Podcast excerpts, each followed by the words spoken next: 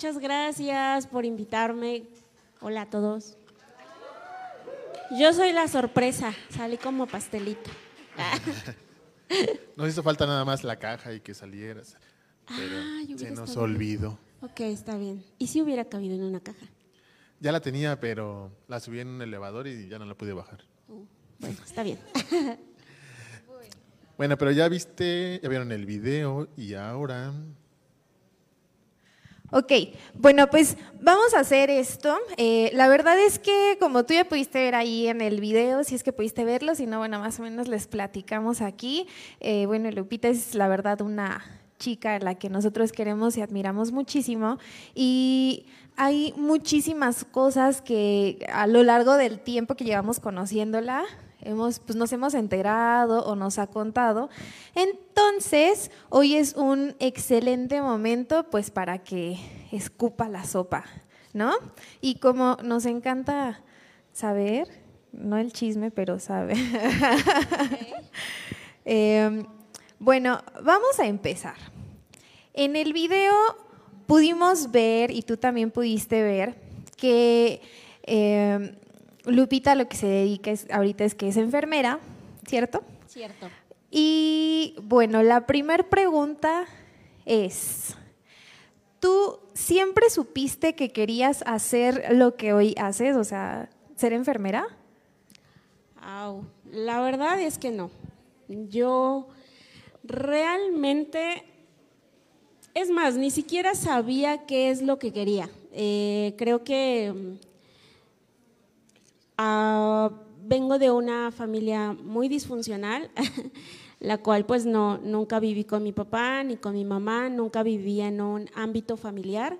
Entonces, eh, yo no sé nada de eso.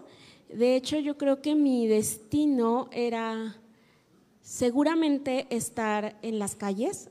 Yo creo que eso hubiera sido.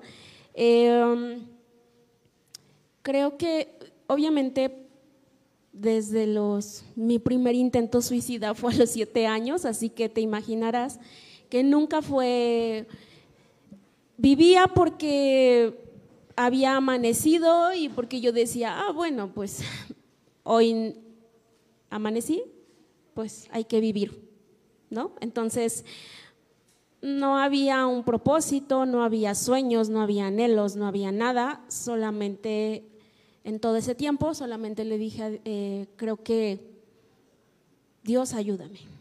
Y realmente nunca, nunca pasó por mi mente el, el estudiar enfermería, solamente decía, no quiero estar donde estoy y ayúdame a salir de esta situación. Creo que realmente nunca, nunca dije quiero ser enfermera, nunca dije eh, quiero trabajar en una institución. no, la verdad es que no, realmente nada más fue porque vivía, porque un día más había amanecido viva. ¿Y cómo fue que entonces llegas a ser enfermera? Pues primero entré a un, obviamente ya saben, ¿no? El examen del Comipems y toda esa cosa. Entonces, este, entro a un bachilleres, pero en ese bachilleres había mucha, pues muchas cosas de drogadicción, de, era en un ambiente bastante feo y yo le dije, Dios, yo no quiero estar aquí. Eh, llévame donde tú quieras llevarme, eh, um, ponme en el lugar que tú quieras que yo esté, porque yo ya había tenido muchos, o sea, desde los siete años hasta entonces, digo, yo no estudié como todos normalmente lo hacen, que es, ya saben, ¿no? A los seis años a la primaria y así, ¿no? O sea, yo la verdad tenía ya casi 15 años y yo apenas estaba en sexto de primaria, entonces tenía que, entré a una escuela para trabajadores, eh, donde pues obviamente tenía que trabajar para poder continuar la secundaria, entonces pues yo decía, no quiero esto, simplemente no quiero esto. Y en todo ese tiempo intenté muchas veces suicidarme a la primera vez a los siete años, no se pudo y según yo fue uno de los más eficaces. Y hoy estando trabajando en un hospital veo que es bastante efectivo lo que yo hice, que fue tomar veneno para ratas, eh, pero una muy buena cantidad, parecía un atole, y no sucedió nada. Entonces, para mí yo dije, si no es efectivo, pues tengo que buscar la mejor manera, pero mientras tanto, pues Señor, dime qué hago. Entonces, Dios puso los medios, Dios puso las circunstancias para que yo en un momento abrí los ojos y yo ya era enfermera. Pero no, no fue así tanto. Creo que desde muy chica yo dije, nuestra juventud, em, la fuerza, la vitalidad que podemos tener de jóvenes no siempre va a estar. Entonces, desde muy niña yo dije, todo lo que se siembra, en algún momento se cosecha. Y las decisiones que yo tome el día de hoy van a determinar lo que yo voy, cómo voy a estar cuando tenga 18, 20 años y el tiempo que tenga que estar en esta tierra mientras no logre suicidarme. Entonces, creo que Dios siempre pone los... Hoy que conozco la palabra, de verdad me queda muy claro que así como dice la palabra, pongo delante de ti el bien y el mal, tú decides. Y creo que Dios puso los medios y creo que todos los seres humanos tenemos, siempre hay dos caminos, pero tú decides cuál quieres, por cuál quieres caminar. Entonces, yo creo que en ese momento tomé una decisión acertada y cuando vi, pues yo ya me estaba graduando de enfermera y Dios puso una persona que se llama Lolita. Dios puso en su corazón y ella me ayudó a entrar a, trabajar donde hoy estoy, que llevo ya casi 12 años trabajando en, en el Instituto Mexicano del Seguro Social, Centro Médico Nacional. Bueno, pero además de que trabajas en el IMSS, yo sé que no solamente estudiaste enfermería, también estudiaste psicología, o sea, eres un estuche de monerías. ¿Cómo es que... Y sé que estudiaste primero psicología y, y después enfermería o... Al revés. ¿Al revés? ¿Y por qué estudiaste psicología después? Wow. ¿Qué preguntas? Qué sí que quieren saber todo. Ok, está bien. Bueno, creo que obviamente ya estudiando enfermería, ya eh, cuando estaba ya casi en el último semestre, eh, obviamente en mí ya en ese entonces yo conozco de la palabra de Dios me compartieron de Dios desde que yo tenía 15 años. Entonces, para entonces, aunque yo no, yo estaba como Job hasta hace cinco años, que a pesar de que tengo muchos años de conocer de la palabra, eh, hasta hace cinco años creo que mi vida era como Job. De oídas conocía a Dios y de oídas, de oídas sabía todo lo que Dios era capaz de hacer. Pero a pesar de todo eso, yo le decía a Dios, Señor, yo quiero hacer lo que tú quieres que yo haga. Dios, enséñame a cumplir el propósito por el cual tú me creaste. Y que si yo, desde los siete años yo tenía que haber estado muerta y hoy no, y no estoy muerta, tiene que ser por una razón muy poderosa y quiero cumplir tu propósito pero no sé cuál es.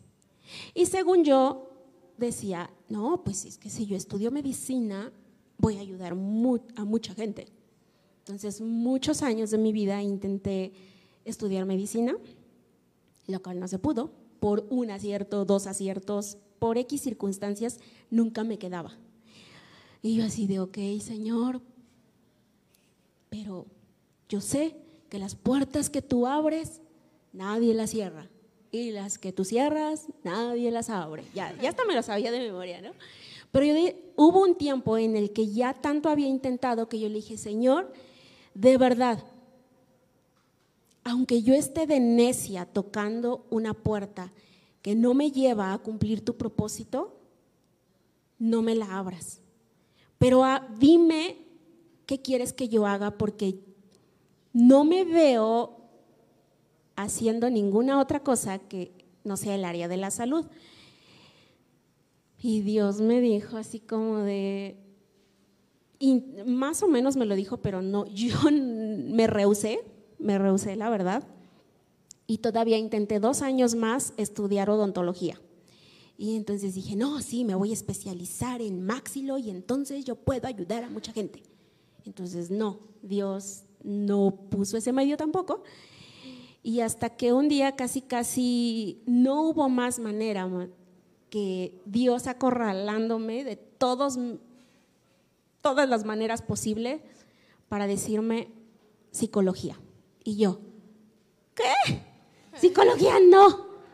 Tú eres el mejor psicólogo, tú eres el que sana, tú eres el que restaura, tú. Señor, ¿cómo quieres que yo estudie psicología? O sea, no, psicología no. Pues meses estuvo por todos los medios, en el trabajo, en todos los lugares. Dios ponía a que yo estudiara psicología. Y yo le dije, Dios, no quiero estudiar psicología, pero si es tu voluntad, yo voy a obedecer. Y no solo eso, que Dios me llevó a estudiar psicología en una universidad privada. Y yo le dije, Señor, o sea, casi casi le dije, Dios, estos son para los hijos de papi y mami. Yo no tengo, entonces, ¿cómo voy a pagar una universidad? Pues que no es a lo mejor la super cara, pero sí es una universidad cara. Y Dios me dijo, sí quiero que estudies eso. Y dije, ok, Señor, si tú quieres que yo le estudie, tú vas a decirme y tú vas a poner todo para que yo le estudie. Pero déjame ver que tú me estás diciendo que yo le estudie. Porque yo no quiero entrar a una universidad donde a los dos años o al año diga no puedo pagarla y me tenga que salir y qué vergüenza, que entonces pues tú me mandas a esto y no lo voy a cumplir. Entonces fue así de, a los dos horas me hablan de la universidad y me dicen, si usted se inscribe mañana, no paga inscripción, no paga anualidad, no paga esto, no paga el otro, y usted eh, le damos beca durante toda la carrera por tanto por ciento. Y yo, ¿qué? Dios, estoy segura que viene de ti. Y aunque yo no quiero estudiar esto, aunque no tengo la más remota idea de por qué quieres que yo estudie esto, lo voy a estudiar. sí, la verdad es que fue. Claro, ¿eh? Sí, no, no, no. Fue impresionante porque el primer año fue de no quiero estudiar esto, pero si tú lo dices, yo obedezco. El segundo año fue así de no está tan mal esto. Y ya los siguientes años fue como de Dios, no inventes. Gracias. Y el último, los tres, cuatro meses antes de terminar la carrera, Dios me lleva a una conferencia y en esa conferencia Dios me dice, para esto te llevé a estudiar psicología. Y Dios me estaba mandando a hacer lo, me estaba diciendo lo que yo iba a hacer dentro del ministerio y dentro del, eh, o sea, lo que hoy hago, que es la sanidad interior. La verdad es que Dios me llevó a, a poder restaurar eh, familias a través de lo que él me llevó a estudiar. Y vidas. No te pases, qué padre. sí. La verdad eso creo que inspira muchísimo porque, bueno, apenas no tiene mucho que pasó la temporada en donde muchos chavos y jóvenes, y bueno, es lo mismo, ¿no? bueno, muchos jóvenes hicieron el examen, iba a decir adolescentes y jóvenes, hicieron exámenes para poder entrar a, no sé, desde prepa hasta poder estudiar alguna carrera, ¿no? Y a veces es como esa frustración de, es que ¿por qué no me quedé aquí? Es que ¿por qué esta carrera no? O sea, la verdad es, es muy bueno todo esto que nos cuentas. Creo que motiva. Sí, la verdad quiero decirles que como ya están en el segundo año de la carrera de psicología, así caigo en cuenta que no, bueno, me hubiera quedado súper traumada si hubiera estudiado odontología, de verdad. No, no, no, o sea, de verdad mis respetos para quienes estudiaron eso y que es su pasión. De verdad no puedo. Así fue como de una vez pasó una persona y ya saben, ¿no? El aliento y yo, gracias Dios que no me quedé y no estudié esto, porque de verdad, Dios sabe por qué. No, pues sí, no, pues sí sabe. Y, bueno, nosotros hoy vemos, nosotros que te conocemos y ahorita con lo que nos cuentas, hemos visto tan solo eh, los talleres que hay de sanidad, todo, todo lo que, pues sí, Dios ha hecho a través de ti y la verdad lo que es muy impresionante es como el saber precisamente, ¿no? Como qué hubo detrás, porque pues no fue así como de que naciste y ya estás en donde estás, ¿no? Y haciendo todo lo que haces. Entonces, em, cuéntanos cuáles fueron esos obstáculos o retos los más grandes que tuviste para poder eh, llegar a donde estás y cómo los enfrentaste. Wow creo que el mayor de los retos que tuve fui yo misma. Yo fui mi mayor reto, yo fui mi mayor obstáculo. Eh, como bien dices, ah, hoy a lo mejor coordino, obviamente con Alma y con todo un equipo maravilloso de mentores, lo de sanidad interior y em, ahorita tenemos casi, llegamos a tener casi 150 personas en, sanidad interior y, veo todo lo que Dios hace a través em, de mi vida, cómo Él se manifiesta. Ay, me dan ganas de llorar porque me da, yo solamente le digo, Dios, no me dejes olvidarme de dónde me sacaste, porque Jamás ni por un segundo quiero olvidarlo. Por muy difícil que sea, porque tuve que permitirle a Dios sanar lo más profundo de mi corazón y que Él me mostrara las cosas más dolorosas y entregar aún mi vulnerabilidad, entregar todo lo que yo era, porque todo se había construido de manera muy defectuosa. En el proceso em, lastimé a mucha gente, lastimé amigos. Em, hubo muchas cosas en las cuales, obviamente, en, mi afán de nadie más me lastime, eh, no se me acerquen, no, no, o sea, yo hoy puedo ver que yo fui mi mayor obstáculo, yo tuve que rendirlo todo para decir, Señor, yo quiero que me transformes desde lo más profundo y que sanes lo que aún ni siquiera yo sé. Cuando eso empezó a suceder, obviamente fueron años, fueron mucho tiempo de, estar en la presencia de Dios y llorar todo lo que tuviera que llorar. Y literal, yo creo que fue como, yo creo que muchos han visto la película y si no, es la de, um, no, la de Narnia. Ah, es que siempre les, eh, me gusta tanto esa película que la tomo como referente en los cursos de sanidad.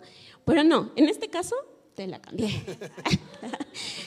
Narnia, donde sale el dragón y que ya al final, eh, obviamente el niño que, es convertido en dragón y cuando ya casi va a terminar, el dragón eh, creo que lo lastiman y, va a caer hacia la, hacia la arena.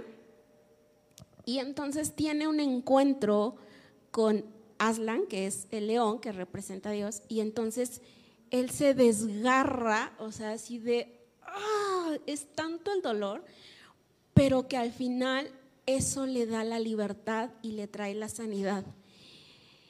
De verdad, literal, yo me sentía así muchas veces delante de la presencia de Dios y decía, ay, es que me está doliendo. Y me quería arrancar la piel y le decía, Señor, es que lo que me pides es como si te, me arrancara la piel, pero eso era necesario. Entonces sí, yo tuve que vencer, vencer el mayor obstáculo que fui yo. Perdonar, eh, aceptar el proceso de, de duelo, permitir ser consolada, permitir entregar las heridas, permitir entregar como muchas cosas. Impresionante, Lupita. Y después de que tú te vences a ti misma, ahora viene otra parte muy difícil que es este tomar decisiones, tomar esas decisiones que te van a, llevar por tu vida, a tomar ese, ese transcurso en tu ese, ese, ese porvenir en tu vida. ¿Cuáles fueron esas decisiones que tú tuviste que determinantes que tuviste que tomar tú, Lupita? Ok, antes de contestarte esa, ahorita que dijiste esa de vencerme, no, creo que no me vencí yo. El amor incondicional de Dios me venció. Eso fue lo que me venció. Y fue donde tuve que, o sea, cuando dejas que Él te sane y cuando te permite ser vulnerable delante de Él, su amor incondicional te vence y vence todo. Vence cualquier barrera, vence cualquier obstáculo, vence lo que sea. Entonces, yo tengo bien claro que su amor me venció. No pude resistirme a su amor. Eh, y las decisiones que tuve que tomar, creo que, número uno, tener bien claro que la juventud es para sembrar. Que cada decisión que yo tomara en la vitalidad que en ese momento tenía, y digo, todavía la sigo teniendo, ¿eh? Pero obviamente no es lo mismo, como dicen los tres mosqueteros, que 30 años después o 15 años después, o sea, no es lo mismo, por supuesto que no. A los, cuando estaba estudiando enfermería y, y, o cuando estaba todavía estudiando psicología y me echaba los cursos y nada más dormía cada tercer día y, y o sea, obviamente aguantaba. Hoy de verdad sí aguanto, pero ya estoy como chinche fumigada al final. Entonces, creo que las... Tengo bien claro que tu juventud es donde tienes que sembrar. En la juventud tienes toda la fuerza y toda la vitalidad para desvelarte, para leer, eh, que no es malo a lo mejor decir voy a me voy a una fiesta o me voy a con mis amigos, no no está mal. Lo malo está en que solamente quieras quieras irte a las fiestas y solamente quieras desperdiciar tu vitalidad en eso, que al final del tiempo cuando ya tienes 35, 40 años y dices, ¿qué hice? Creo que llega un momento en el que tienes, ya puedes cosechar. Hoy tal vez estoy cosechando el haber tomado la decisión de que mi vitalidad era para sembrar. Ok, entonces tomen nota, ahorita siembren para que puedan cosechar, ahorita que están jóvenes, que estamos. Sí, sí, sí, porque Cuando quieres empezar a sembrar años después, la fuerza no te da. ok. Y entonces, eh, esta pregunta a lo mejor, bueno, es que yo, por ejemplo, veo a ti y a, muchas otras personas que luego, pues, están aquí, nos dan plática, de quienes aprendemos muchísimo. Y no sé si tú podrías decir que estás viviendo el propósito de tu vida o lo que tú estás haciendo va con un propósito que a lo mejor te va a llevar al propósito de tu vida. Ah, estoy viviendo en el propósito. ¿Por qué? Te voy a decir por qué. Creo que cada, cada cosa que obviamente a lo mejor en dolor, en muchas situaciones, Dios me llevó a... Dios siempre creo que a todos, como les decía en un inicio, te pone las opciones, pero tú decides qué opciones tomar. Ahorita que les decía, es que antes de terminar la carrera de psicología, poco antes Dios me dijo, para esto te llevé a estudiarla.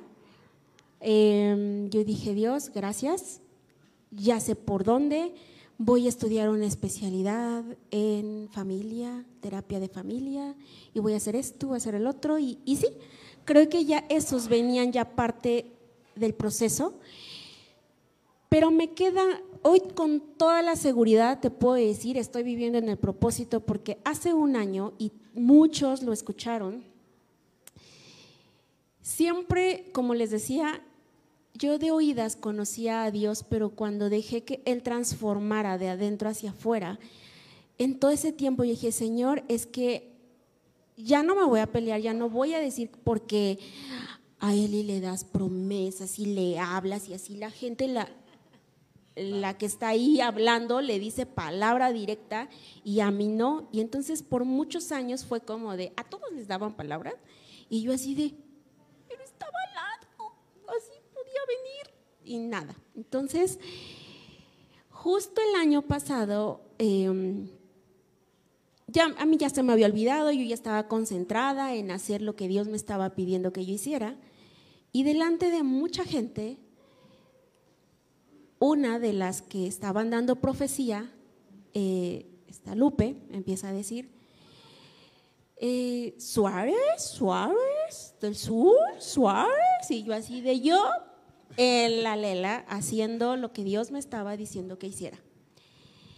Y entonces ella me empieza a profetizar y empieza a decir que yo te, lo que yo tenía era algo tan especial, pero sobre todo que mi intimidad con Dios tenía mucho poder y que Él me iba a llevar a restaurar vidas, que Él me iba a llevar a restaurar familias, que, o sea, me dio una profecía de la cual yo dije, claro, ya lo estoy haciendo todo esto ya lo estoy haciendo. Dios, gracias. Entonces, hoy solamente es como de, Señor, quiero más, quiero más, y, y tú dime para dónde, cómo hacerlo, hacia dónde ir. Creo que hoy puedo decirte, soy plena porque Él ha puesto plenitud en mí, porque su propósito está tan marcado y me dejó verlo y hoy estoy caminando en su propósito. Estoy haciendo por lo que, o sea, creo que cada persona fuimos creadas con un propósito muy especial. Y creo que estoy haciendo el propósito por el cual Él me creó. Cuando yo obviamente ya tengo como casi tres años en los que ya dejé de intentar suicidarme y ya no está ese pensamiento suicida, a pesar de que tenía tantos años en Cristo, todavía seguía buscando muchas opciones, pero opciones buenas, sin errores. Cuando en una plática Dios me confrontó y me dijo, si hoy te llamara a mi presencia, puedes decir, como Jesús, hecho está. Y yo, wow, Jesús vino a cumplir un propósito. Y en la cruz dijo, hecho está. O sea, he cumplido. Me puedo ir contigo, papá. Yo dije, ¡Ah!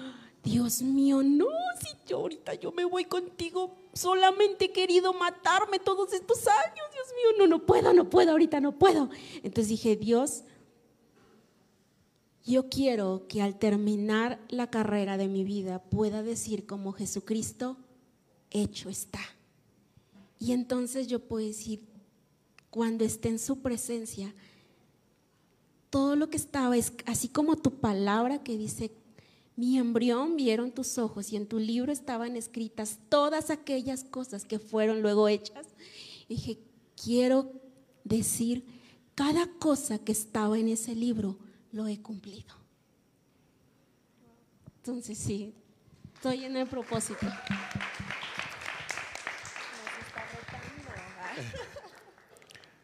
Ahora que nos cuentas todo esto que has vivido y toda esta historia, creo que últimamente hay mucho que se habla del feminismo, que las mamás luchonas, que muchas cosas acerca de la mujer, ¿no? De cómo sobresale. Y creo que tú eres más que nada ese vivo ejemplo.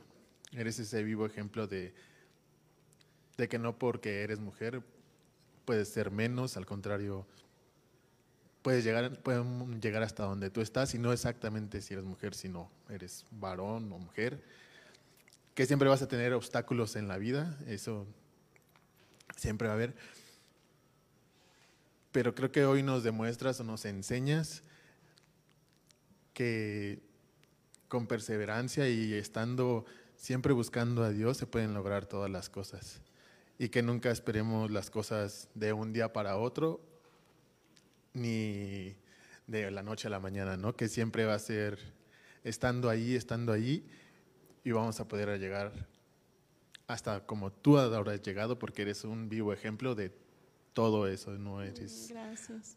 no eres una eres muy usada por Dios y estás en, viviendo tu propósito y creo que es lo que muchos quisiéramos hacer hoy en día o quisiéramos estar haciendo lo que tú haces.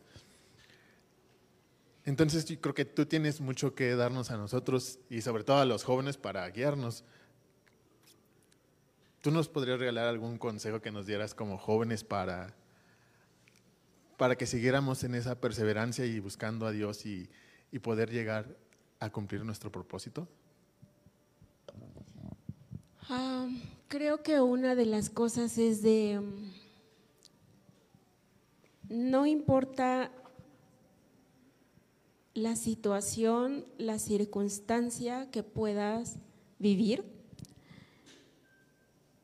tal vez como yo, que no tuve la oportunidad de vivir en una familia, no tuve de alguna manera alguien que me apoyara, eh, tal vez nunca tuve un hogar, pero creo que Dios siempre está presente, siempre, siempre. Y tal vez mi mejor o mayor consejo es de que Dios siempre está ahí contigo. Aunque no lo puedes ver, siempre está ahí. Aunque no lo puedas sentir, aunque sientas, como yo decía por muchos años, yo dije, es que sé a qué sabe, a qué huele la soledad.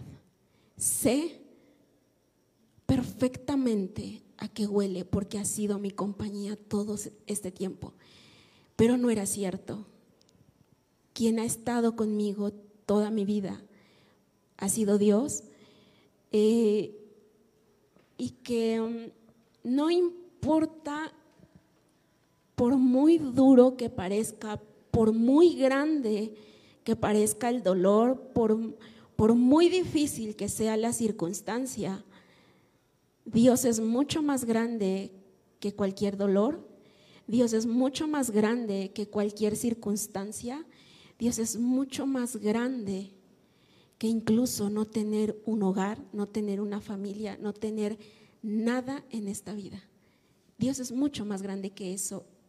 Y dos, es que tú puedes que cada decisión que tú tomas hoy, tu presente está construyendo tu futuro.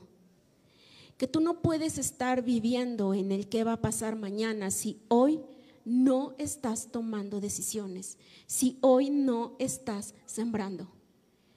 ¿Por qué te preocupa tanto que vas a, que vas a vivir mañana si hoy no estás sembrando nada?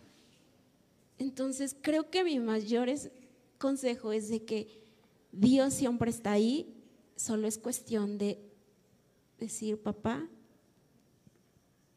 quiero tomarme de tu mano. Está padrísimo, Lupita. Muchas gracias de verdad por porque todo lo que nos dices vale oro y, y creo que, bueno, yo siempre que hablo contigo salgo muy retada, pero creo que todos los que estamos escuchando y los que van a escuchar esto, em, pues es, son palabras también de esperanza, ¿no?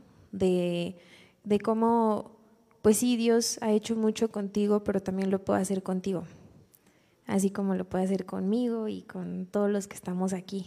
Entonces, eh, pues bueno, muchas gracias Lupita por todo lo que nos dijiste y... No, pues muchas gracias a ustedes por invitarme, gracias porque, por escuchar y de verdad, como dice Celi, yo no soy la excepción, creo que Dios si, como dice su si lo hizo una vez, lo puede volver a hacer, pero siempre va a respetar tu libre albedrío, siempre, siempre, siempre. Lo que tú decidas es lo que Él va a tomar. Si Él te va a poner siempre las opciones y lo que tú decidas, Él lo va a respetar. Si tú a Dios le dices, no quiero saber nada de ti, Él dice, calladito, aquí estoy cuando me necesites. Y Él siempre va a estar ahí, pero Él siempre va a tomar en cuenta tus decisiones. Y sí, claro que sí, me gustaría orar por los que están aquí, por los que están escuchándonos y que ahí tú puedas decirle, Señor, yo te doy gracias por este tiempo, te doy gracias porque a pesar de todo, hoy estoy vivo. Porque a pesar de mis decisiones, tú sigues siendo fiel. Gracias Dios porque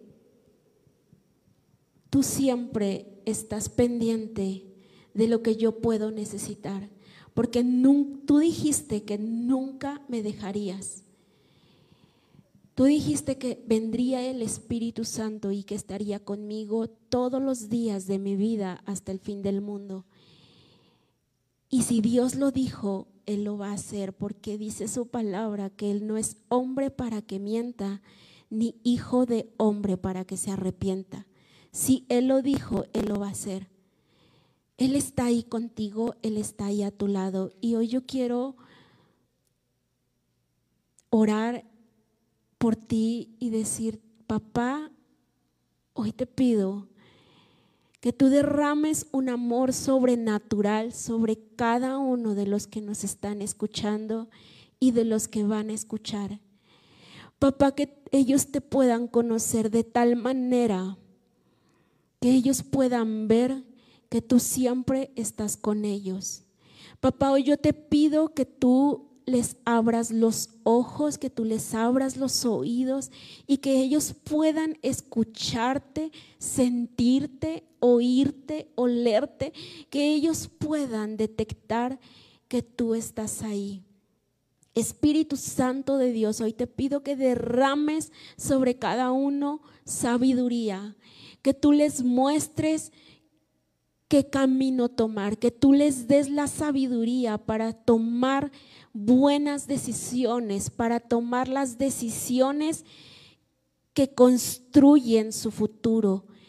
Papá, hoy te pido que seas tú a través de ellos. Jesús, hoy te doy gracias por todo lo que has hecho, porque tú moriste en esa cruz para que cada uno viviera en libertad. Y hoy en el nombre de Jesús declaro libertad en tus pensamientos, declaro libertad sobre tus emociones, declaro una libertad que te lleva a tomar cada día mejores decisiones que construyan un buen futuro, un futuro que viene de parte de Dios. Porque los pensamientos de Dios para tu vida son para bien, son para vida. Gracias te doy por este tiempo en el nombre poderoso de Jesús. Amén y amén.